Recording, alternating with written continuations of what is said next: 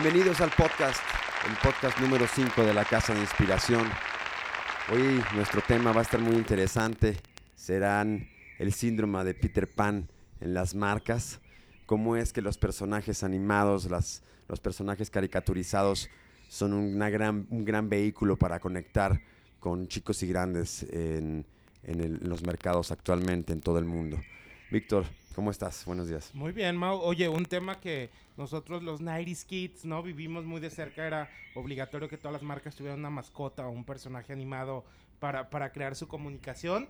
Y bueno, un- lo que parecía que ha caído un poco en desuso, pues parece que está muy de regreso. Está muy de regreso. Ah, Isaac, ¿cómo estás? Hola, buenos días. Pues yo soy más 90s baby que 90s kid. 90s bitch. Ahora, ahora más 90s bitch. Pero ahorita nos vamos a poner a platicar a gusto de ese tema. Genial, yo les quiero contar ahora eh, un- poco algo, algo mezclado en, en- en lo personal. Eh, Acaba de regresar para Seven Up. eh, Fido Dido es uno del- del- de los personajes que a mí como, como persona me influyó muchísimo, me dio eh, muchas ganas de estudiar marketing eh, al, poder yo dibujar a Fido Dido, lo dibujaba en todos mis cuadernos, me- lo, lo trans- lo- llevaba ahí a todas partes y se me hizo un impacto muy padre. Al lado de mi casa vivía eh, Bernardo Saife, que era el que llevaba la cuenta del Saife Publicidad de, de, Seven Up. Y se me hizo muy impresionante cómo es que un- un- un- un hombre común y corriente podía desarrollar este personaje, o al menos lo desarrollaban en México, y, y- me pareció increíble. Fido Dido, un personaje que, que nació en, en- los años 80, eh, eh, por, por, creado por, por Sue Rose y, y Joanna Ferrone en Nueva York, por ahí a, mediados de la década de los 80. Es, es- es mi, mi- con esto comenzamos, mi querido Vic. Oye, u- algo muy interesante que mencionas, ¿no? De cómo estos personajes de, de nuestra infancia o estas mascotas a ti Fido Dido, ¿no? Pero cuántas personas no se tatúan a Marvin the Martian, el demonio de Tasmania, o, o todos estos Un piolín con una virgen. Un violín con una virgen, que es un clásico. y, y todos estos personajes animados, ¿no? Que, que nos hacen ah, muy presente el síndrome de Peter Pan, ¿no? Sobre todo en esta nueva generación, ¿no? En este momento en que los millennials toman la cultura popular, ah, el, el- el niño eterno, ¿no? Parece que no se agota. Y yo creo que de ahí nace también un poquito este comeback de, de las mascotas, ¿no? Los personajes animados. Claro, el, eh, el- fenómeno de los Simpson, ¿no? Que les contaba hace ratito cómo, nacieron siendo unos personajes para promocionar Fox.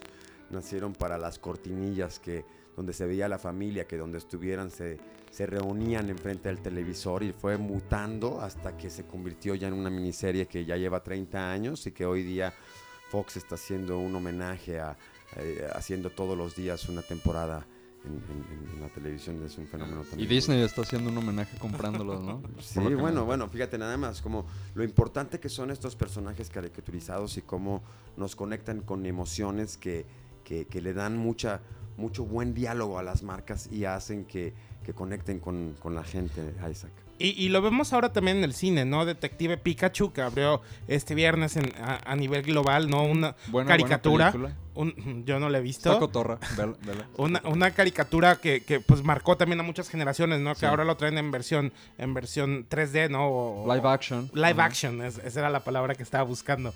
Pero, pero bueno, le está yendo bien en taquilla. Va a abrir una franquicia gigante para, para el universo Pokémon. Y bueno, están de regreso.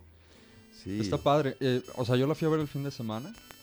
Yo nunca fui un niño Pokémon. Sí, no, eh, Isaac, Isaac fue tiene un- 24 años, ¿no? Para, para los que nos están escuchando, o sea, es muy joven, o sea, en los 90 todavía ni nacía cuando Pokémon, cuando Pokémon estaba en su pleno auge. Sí. Sí, ya, ya había nacido, tampoco exageres. Pero no, nunca fui un niño Pokémon, pero es un gran icono de los noventas Pokémon y claro que la fui a ver nada más por eso, o sea, tampoco no era fan, no Seguro lo fuiste a ver no por a Ryan, Reynolds, A o sea, te encanta su humor. na- nada este, no me voy a tatuar un Pikachu con una virgen, ¿no? Como eh, que es el nuevo Piolín, pero pero está padre la película. eh, y, y ahora me pongo a pensar en otros personajes que pudieran, ahora que están mencionando esto de, de cómo los millennials ahorita están pues comprando. ¿Estamos? Estamos, Bueno, yo no sé, creo que yo no entro a los millennials. ¿Sí? Sí, ¿Qué eres? sí. Creo Sí. que la última generación de millennials acaba en el 94, yo soy el 95. Ok. Ah, bueno, eres generación Anyway, X. Ajá, technicalidades. Anyway, que los millennials están o estamos en, el, en, el, en, el, en la posición perfecta para comprar lo que nos causa nostalgia. Y, el, y los personajes, como dices, el de Monetas Mania, eh, como Disney está utilizando, no sé si es una crisis de, de creatividad o es nada más una super estrategia de marketing, eh, traer de vuelta a todos los personajes de películas que nos encantaron cuando éramos jóvenes, eh, como El Rey León, como Mulan, eh, la Aladino. Aladino, y están haciendo sus remakes en live action. Puede ser que porque se les acabaron las ideas nuevas, o puede ser que saben que quienes lo vimos de pequeños estamos dispuestos a ver la película tres veces en el cine ahora. Evidentemente, comprar personajes, la licencia de los personajes es una herramienta que las marcas utilizan. Es increíble cuando tú le pones a un personaje de Disney y a una, a una, a una, a una marca de cereales, a una marca de galletas, cómo eh, se crea un magneto muy importante. Cuesta una lana para las marcas, pero sí vale la pena para muchas de ellas eh, eh, el colgarse de la fama de estos personajes que traen mucha nostalgia, que traen mucho amor, que traen mucha, mucha eh, sensaciones y cuando se pegan esas sensaciones a las marcas se crean fenómenos comerciales que son increíbles. Hay quienes deciden estar comprando licencia tras licencia y cada temporada están con un personaje de moda, como lo hace McDonald's, que, sus cajitas felices, luego tiene lo, lo- lo último, y pues eso hace que la marca esté en un sentido de, innovación eh, total. Otras marcas deciden hacer sus propios personajes e irles apostando a que esos personajes tomen, tomen fuerza, ¿no? Como, como, como, como, como lo hicimos hace, hace algunos años cuando me tocó crear el personaje de Pelón Pelo Rico, que lo hicimos nacer para en aquel momento Grupo Lorena, que ahora es de Hershey's, eh, y, desarrollamos un personaje con, con esta identidad aborigen que, que, pues ya tiene más de 20 años, ¿no?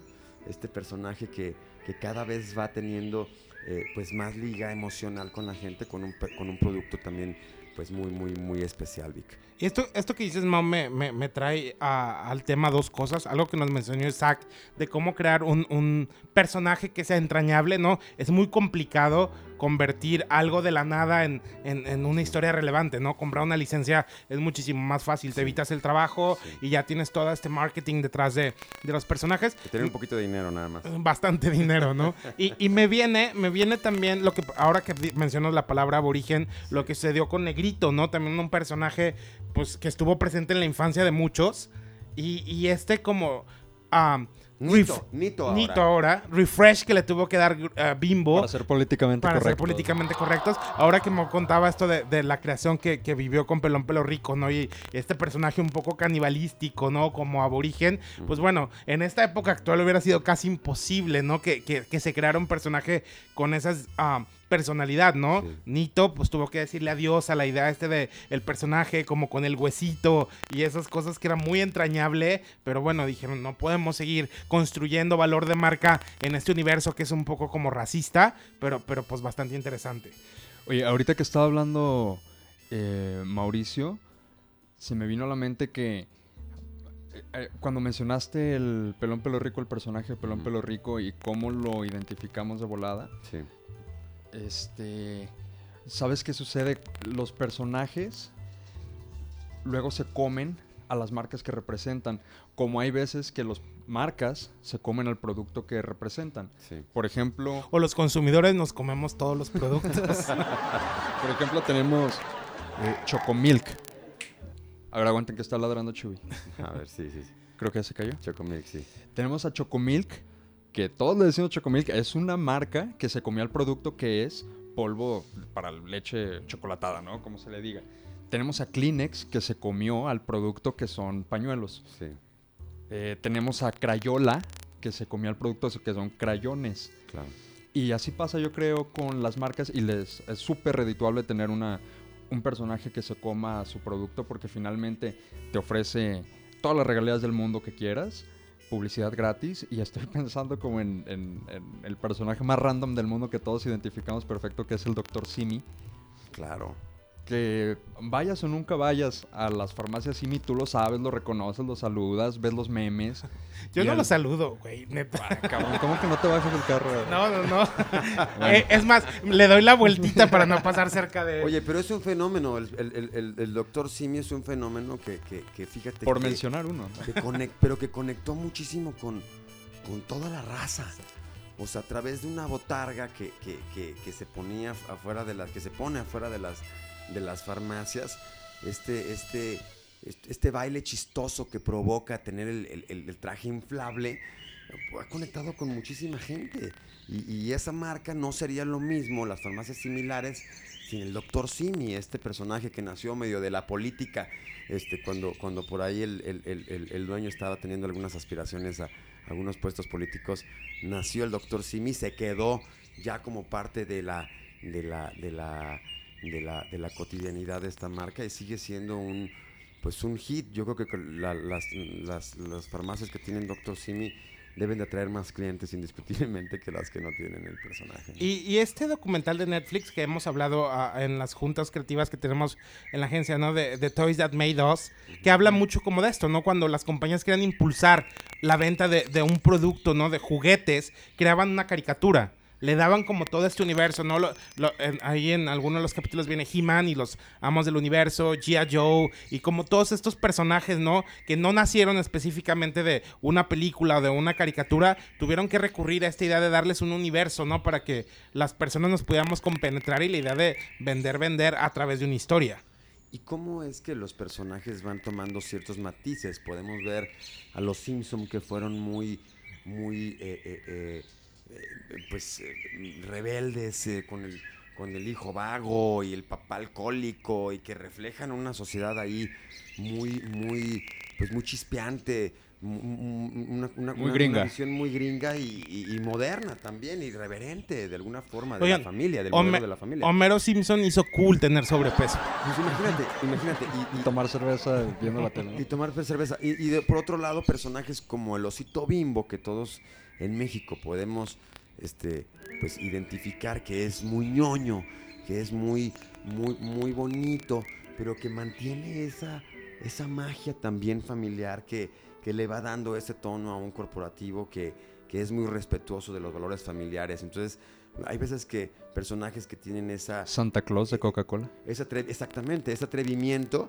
eh, eh, pu- pueden, pueden romper ciertos paradigmas o los tradicionales como el osito bimbo que siguen siendo personajes muy, muy fuertes y muy, muy emblemáticos que, que las marcas cuidan eh, con, con- con- con- muchísimo eh, eh, eh, reglas y, y todo lo demás, ¿no? Nosotros nos tocó vivir la, la- la renovación de globitos y bizcochitos, estos, estos personajes que, que, que- que son de, de- de- de galletas donde una marca que trabajamos durante más de 10 años, que, les ayudamos a modernizar estos personajes y cómo los llevamos a que fueran de unos personajes muy ñoñitos, muy, muy sin chiste, que, que sí conectaban con las, con las, con las mm, eh, eh, eh, eh, Generaciones pasadas. generaciones pasadas, las las- los más viejitos, pero ya los más chavitos ya no estaban conectando con ellos y entonces los hicimos más irreverentes, les dimos más personalidad y trabajamos con el comité, eh, eh, pues justificando punto a punto cómo es que, eh, por, qué tenían los ojos un poquito desorbitados y, y por qué la sonrisa estaba un poco más, más, pues más, más expresiva, este, y para ellos era, era muy difícil, fue muy difícil poder ver a sus personajes de mucha tradición ya ahora como, como con, con- con más euforia, ¿no? Entonces fue un, fue un- proceso muy entretenido, muy divertido que pasamos con, con Globito y Bizcochito allá en Mérida. Y a mí, ahora que lo mencionas, Mo, me viene el recuerdo de Karl Lagerfeld, este diseñador, ¿no? Que todo el mundo relacionamos con Chanel, pero Karl Lagerfeld tenía una marca homónima que se llamaba Karl Lagerfeld. Pero ah, la marca estaba como ahí fluctuando, ¿no? Pasó como varios años en que medio iba bien, la marca seguía, era una marca como un poco de nicho. Y de repente Karl Lagerfeld hace tres años, cuatro, decide crear un muñeco de él mismo y de su gato Choupette. Y decide poner, plasmarlo en todo su merchandising, pero a nivel impresionante, ¿no? Bolsos, playeras, todas las cosas que se puedan imaginar, cases, o sea, eh, eh, crearon este universo, ¿no? Animado o, esta mascota que era él mismo y su gato. Y bueno, la marca vendió lo que nadie se imagina en el mundo. Se inmortalizó también. Totalmente. Este, y, creó un icono más allá de su presencia humana, ¿no? Creo como un personaje que siguen, siguen utilizando como parte del marketing de, sus prendas y la gente siente que trae un pedazo del diseñador y les parece bien cool la idea de verlo en versión caricaturesca, ¿no? Junto a su gato. Sí, totalmente. Eh, unos personajes eh, también muy importantes del, marketing, que te puedo decir de, del que ya se ha transformado de 20 formas? Pancho Pantera y su, y su Chocomilk que, que va pasando por generaciones y que cada vez se va haciendo más, más delgadito, más, más afinadito. El tigre este, Toño. Menos mamey, ¿no? O sea, ya más realista el, el, Pancho Pantera va haciendo esa esa conexión con, las generaciones. Y nada más me gustaría acotar que obviamente Karl Lagerfeld era un personaje per se, ¿no? No nos vaya a escuchar a alguien y de repente diga, ah, excelente idea, me voy a hacer animado para que me pongan en cosas de mi, de mi marca y todo eso, ¿no? Él, él verdaderamente era un personaje que la gente se disfrazaba de él en Halloween, ¿no? O sea, así que había muchas cosas que abstraer para dar mucha personalidad a esta mascota, ¿no? A esta animación de, del diseñador para la marca. Otro gran personaje que yo les quiero contar que son los M&M's también, cómo han sido estos personajes que, que han estado eh, a través del tiempo teniendo, ganando personalidad y haciendo que M&M's pues se conecte también como un, como un producto muy cool y que tiene estos personajes que de acuerdo a su color van teniendo una personalidad y le van dando eh, a estos chocolates pues una, una, una, abriendo una categoría muy muy especial con con esa, con esa personalidad, esos personajes de, de, la compañía Mars que hacen pues que, que, todos nos sintamos atraídos a esos, a esos personajitos que, son muy, muy, muy simpáticos, ¿no? Y que traen ese humor a veces negro y que, y que van haciendo que esa marca no envejezca a pesar de ser una marca de mucha tradición. Y, es bien importante como que entendamos cómo estos personajes animados, ¿no? Que de cierta manera apelan a nuestro instinto infantil, ¿no? Al segmento infantil, pues de repente se convierten en fenómenos. Family Guy, este, esta serie extremadamente irreverente, ¿no? Que tenemos un bebecito con cabeza de balón diciendo las cosas más atroces y políticamente incorrectas, ¿no? De repente como que esta dualidad es muy atractiva también para el consumidor, ¿no? Y todos vemos esta idea, o de repente gente que hace como caricaturas ahora que la animación está viviendo un momento, ¿no? Para, para hacer a estas series, ¿no? De adultos, pues también es importante entender que South Park no es para niños. Claro, el fenómeno Peter Pan que decíamos, cómo es que todos nos sentimos atraídos a ese desenfado que tienen los personajes, que nos dan esa sensación de, de, juventud y que las marcas utilizan con, con, con, pues con mucha estrategia. Es son, son eh, son caminos que, desde hace muchos años utilizamos aquí en la Casa de Inspiración, donde nuestros artistas van eh, eh, echando mano de las técnicas que, el, tono de la marca requiere. Algunas cosas son 3D, como lo hicimos con Globitos y Bizcochitos, que fueron personajes que de ser muy acartonados les dimos una vida en 3D muy, muy. Y muchas aventuras, Mao. ya ves que surfeaban, andaban en la montaña rusa y todo eso. Y, rápido, los memes. O sea, los memes son la nueva idea de apropiarte de un personaje popular y convertirlo como en un vocero, ¿no? La rana René que estuvo en 100 mil memes, ¿no? Hace, hace dos años y decía también las cosas más disparatadas y atroces, ¿no? Como que esta mezcla de, de lo tradicional o, o de lo puro, ¿no? De estos personajes de nuestra infancia diciendo cosas terribles es algo que nos seduce. Y las técnicas para el manejo de los, de, los personajes, te digo que pueden ser 3D o que pueden ser 2D, ¿no? Como, como los Simpson que sigue siendo esta, eh, como esta identidad de, de, una animación más clásica. Eh, a, aquellos que, les gusta muchísimo el, el, el, 3D, yo me recuerdo de, de, de, Michelle, grupo Michelle, que nos decía, yo todo lo quiero en 3D, ¿no? Todos mis personajes para mis cereales quiero que sean en 3D porque tenía mucho esta visión, el, mero jefe de, de, modernidad. Y eran muy vanguardistas para su tiempo. Sí, sí, de, modernidad a través de todo lo que es lo que es 3D, este, o, que tenemos a, Chester, ¿no? De, de, Chetos, que sigue siendo como ilustrado clásico también, y que pues ha, dado, ha dado mucha, mucha muchos, muchos matices a, a la, a la forma de, de- de- de expresar el- los personajes de una marca, ¿no? Isaac, ¿quieres cerrar ya el podcast que se nos fue como agua este, este tiempo? Eh, sí, mira, yo creo que tal vez nos faltó, a lo mejor lo podemos, lo podemos retomar en alguna otra edición de este mismo tema, Sí. eh, hablar sobre las características que tiene un buen personaje cuando creamos personajes o cuando creamos marcas acá, que tiene que ver con la motivación, el miedo, la personalidad, el conflicto interno, externo. Todos los personajes lo tienen, si lo piensan desde Mulan, que ya lo mencionamos, o Simba. eh, todos tienen una personalidad, todos tienen un conflicto interno que están intentando solucionar, todos tienen un miedo que tienen que afrontar y eso es lo que en el, en el ámbito de las películas que estoy dando como ejemplo, pues forman la trama. Pero Sí. hablando del personaje, eso forma eh, la personalidad del, del, del- del monito. Y como lo dices, los M&M's a veces son medios pícaros, ¿no? Se sientan con modelos en las piernas y les dicen cosas así medio de doble sentido que a lo mejor un niño no entiende, pero a nosotros sí se nos hace chistoso. Este... Y, y, bueno, yo creo que es un tema que podríamos abundar luego en otra edición. Bien. Parte 2. Parte Bien, fíjate, dos. que, fíjate que en, el- en las técnicas cinematográficas, Isaac, está el, el- el- el héroe falso, está el protagonista de las películas y, se- y se- y existe este, este, este modelo que, que lo llenan eh, estos, estos personajes que se llama héroe falso, que a veces son más populares que los mismos protagonistas. Que vienen a hacer la cuarta transformación. ¿no? Sí, sí. El sidekick, ¿no? Del personaje principal, ¿no? Este, El este patiño, el patiño. Ajá, el patiño, que también. El patiño, ese héroe falso que, que a veces toma muchísima más relevancia que, que- que el personaje principal, que es mucho más memorable que el personaje principal o que se gana el corazón del protagonista que se la lleva toda ahí en, en la película. El héroe falso también es una, es una gran herramienta para, para la cinematografía. Vic, para cerrar. Eh, básicamente me sumo a lo que comentaba Isaac. O sea, creo que es importante que cuando estás creando una mascota para tu marca o quieres crear un personaje, tienes que darle dimensión, ¿no? No puedes solo decir, este personaje, hemos visto a Pancho Pantera transformarse, ¿no? Obtener mejor físico. Y o sea, se van moviendo, ¿no? Y, y la irreverencia es fundamental, ¿no? Creo que todos tienen que tener cierta sassiness, ¿no? Tienen que ser medio pícaros en, en esta idea de, de- de construir un personaje. Y definitivamente creo que también las mascotas no son para todos. Sí. No soluciona de repente estos huecos, ¿no? Alguna marca de repente puede creer, ah, voy a hacer una mascota, ¿no? A veces eh, termina en un muy mal ejemplo. Bueno, las mascotas son una inversión también, porque hay que estarles dando a esos personajes para que realmente sean relevantes. Muchas marcas tienen personajes que no significan nada para nadie, nomás porque los tienen ahí. ¿Nos estás Y- oyendo, y Gancito? los, y los usan nada más de repente muy, muy, muy esporádicamente.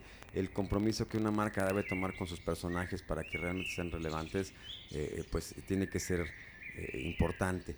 Bueno, Víctor, Isaac, muchas gracias por estar aquí. Quisiera que, que nos, nos despidiéramos diciendo cuál va a ser el tema de nuestro próximo podcast. Tomad y bebé.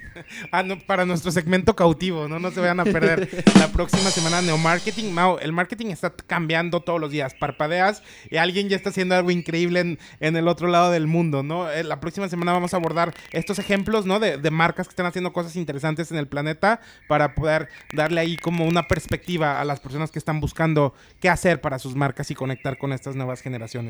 Neomarketing, la próxima edición. Nos vemos, nos vemos en una semana. Muchas gracias a todos los que nos escuchan y estamos listos para volar. Muchas gracias.